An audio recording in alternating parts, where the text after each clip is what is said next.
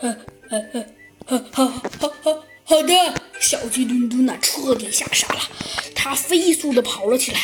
当然了，他身后的企鹅也慢慢的追了起来，然后啊，是越聚越多，最后啊，整个企鹅大军都开始追起了小鸡墩墩。小鸡墩墩说道：“呃，虽然我们虽然我们长得有点像，虽然都会都有翅膀，但是你们也不至于呃对我这么亲近呢。”猴子警长难过的说道：“小鸡墩墩，快点儿，赶紧跑圆圈！”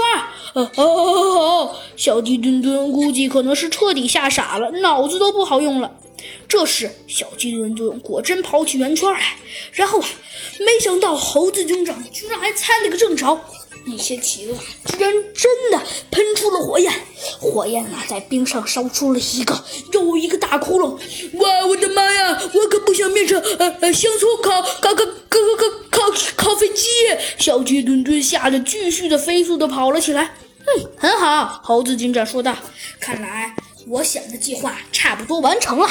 很快呀，这些企鹅就在地上烧出了一个大冰圈了。快点，小鸡墩墩！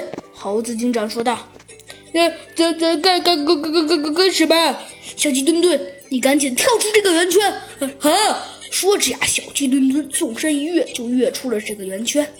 哦，还好还好，小鸡墩墩没事了。那就那就不用再担心了。猴子警长心中暗暗想到：“嗯，到底猴子警长用的是什么计策呢？”果然没错，只见，那些企鹅烧出了一个巨大的洞。